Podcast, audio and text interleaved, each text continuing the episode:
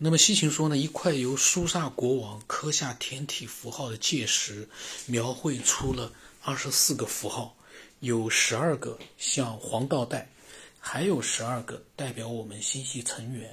他们呢是美索不达米亚的十二个星形神，和哈兰、赫梯、希腊以及所有其他古代神话中的一样。呃，西秦研究了好多地方的古老的神话。他说：“虽然我们的自然数的基础是数字十，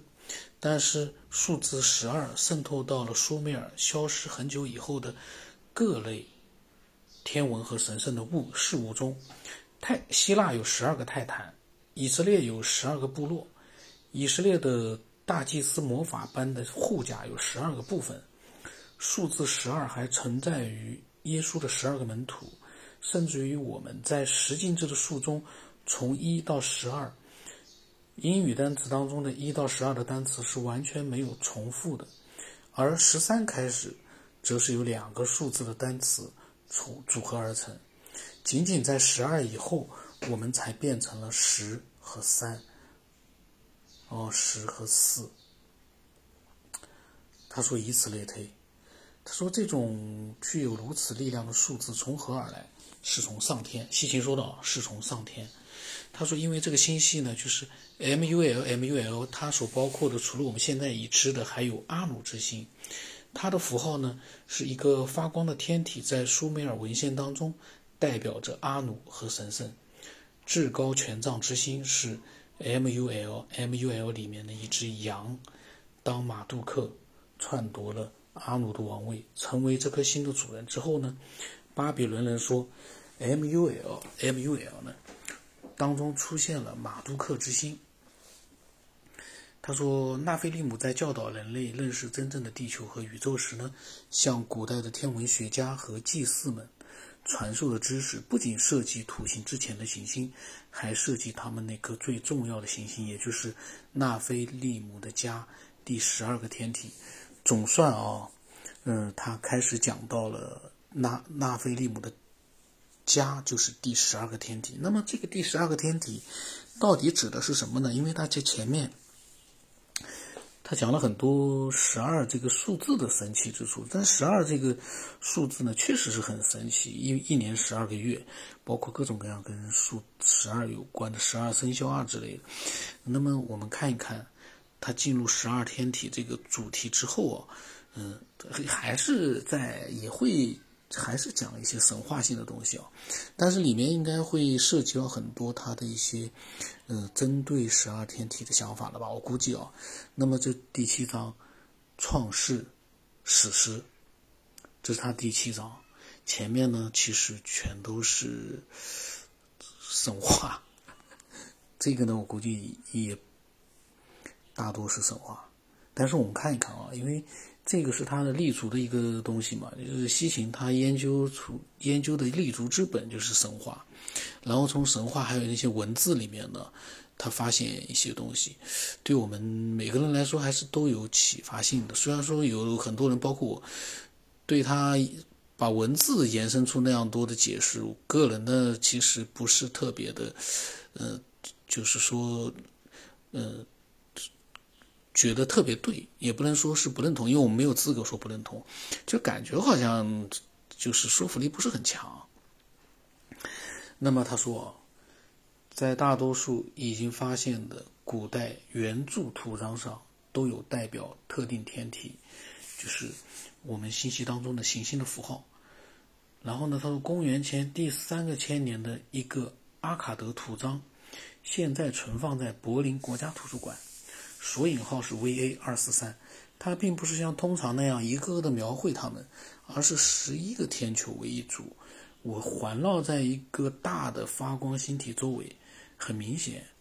这是在描绘苏美尔人眼中的星系，它是由十二个天体组成的。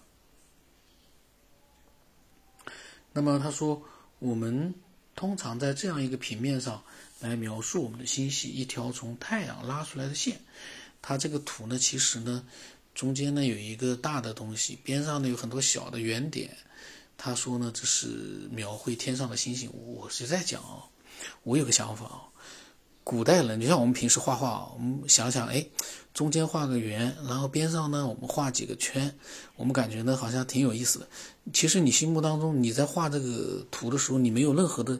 所指，就并不是说根据你心目当中对星系的了解来画，你可能就是根据想象画的。如果你把古代人如果说是根据一个想象画出来的东西，你把它非要跟宇宙里面的天体把它对应起来，这个里面吧，这这怎么讲呢？我个人觉得啊，要考虑这种可能性，就是你人家只是凭想象画的画的一些画，你却硬要把它跟事实把它给对应起来，这个就有点很牵强。所以我说的没有说服力，就这个意思。那个图上的话，你哪知道是不是你随手涂鸦？我们随便涂个东西，五千年之后有人会，你你你把它当成跟随手涂鸦，跟一个事实去做一个对比，去揣测当时我们涂鸦的时候，我们对星系的了解，我们对星系我可以可能是一无所知，但是我们就画出来了。你能把它联系在一起去吗？这个呢就是个问题，我感觉啊。但是呢，它呢是不仅仅是根据一个画了，它是根据很多文字，呃，组合对应起来的，呃，说服力呢会增加不少。但是呢，我个人感觉啊，我们再往下看，说不定到时候会说服我，也有可能。他说呢，我们通常是在一个平面上描述我们的星系，一条从太阳拉出来的线，线上呢依次排列的行星。但是如果我们在一个圆内，而不是一条线上来描绘我们的行星。第一个是水星，第二个呢是金星，接的是地球，以此类推呢。他说他就画出了一个图，这个图呢就是太阳啊什么，边上是大大小小的星星。这个呢是可能是现代的呃画的。然后他说，如果再看一眼描绘在就是古代的那个呃那幅画，刚才所讲的那幅。保存在嗯柏林国家博物馆的那个阿卡德图章上面，就是有一个画，十二个东西。他说呢，如果再去看那个图的话呢，就会看见它好像是星系放大图，可以看见一些小圆球围绕着一个大星，而它们的大小比例和它们的秩序刚好与我们现在这个星系吻合。水星后面跟着大一号的金星，地球和金星一样大，被月球环绕着。按照这样的顺序下去，火星呢刚好比地球小，但是又比月球和水星大。他说的是那个图，其实我看了一下那个图，其实，嗯，怎么讲？我们再看看啊。他说，但是接下来古代描绘中出现了一颗我们都不知道的星球，很明显比地球大，但是又比木星和土星小。它靠在木星的旁边更远的地方。另一对行星很完美的与我们的天王星和海王星匹配。最后呢，最小的冥王星也在这里，但不是现在我们所看到的地方。他就是说，海王星后面那块，它是出现在土星和天王星之间的一个星星，一个星球。他说呢，在古代的那个画里面啊，描绘出了一颗我们都不知道的星星，比地球大，但是呢，比母星、木星和土星小。是在土星和天王星之间，然后他说呢，苏美尔人把月球也算成是一个平等的天体，他们的描绘中出现了我们现在已知的所有行星，除了冥王星，他们都有正确的秩序，而且有着正常的大小。他说，四千五百年前的这幅图画，同时还提示我们，在木星和火星之间有着另一个大行星，它其实就是我们之前一直提到的第十二个天体——拉菲利姆的家园。他说：“如果这幅苏美尔天体图是在两个世纪之前发现的，天文学家们会认为苏美尔人简直就是无知的，竟然在土星之后还幻想出了如此多的虚假信息。但是现在我们知道已经有了天王星、海王星、冥王星的出现了，那么苏美尔人是否也在幻想？嗯，还是他们确实在纳菲利姆的教导下，得知月球在这个星系当中也有自己的一席之地？冥王星实质上是靠近土星的。”并且在火星和土星之间有着第十二个天体。嗯，我还是跟之前的一个我之前提到过想法：古代的人四千五百年前以前的人，如果说对星系有这么多的了解，画成了图，他们是怎么会不知道地球是一个球呢？这个你没法去解释。你说哦，他们那个时候以为地球就是个大平面，这个东西你就互相之间就是个悖论了。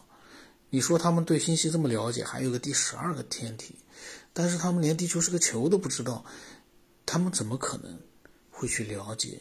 宇宙当中的，甚至于像记载里面或者西秦之前讲的，有人类也上到了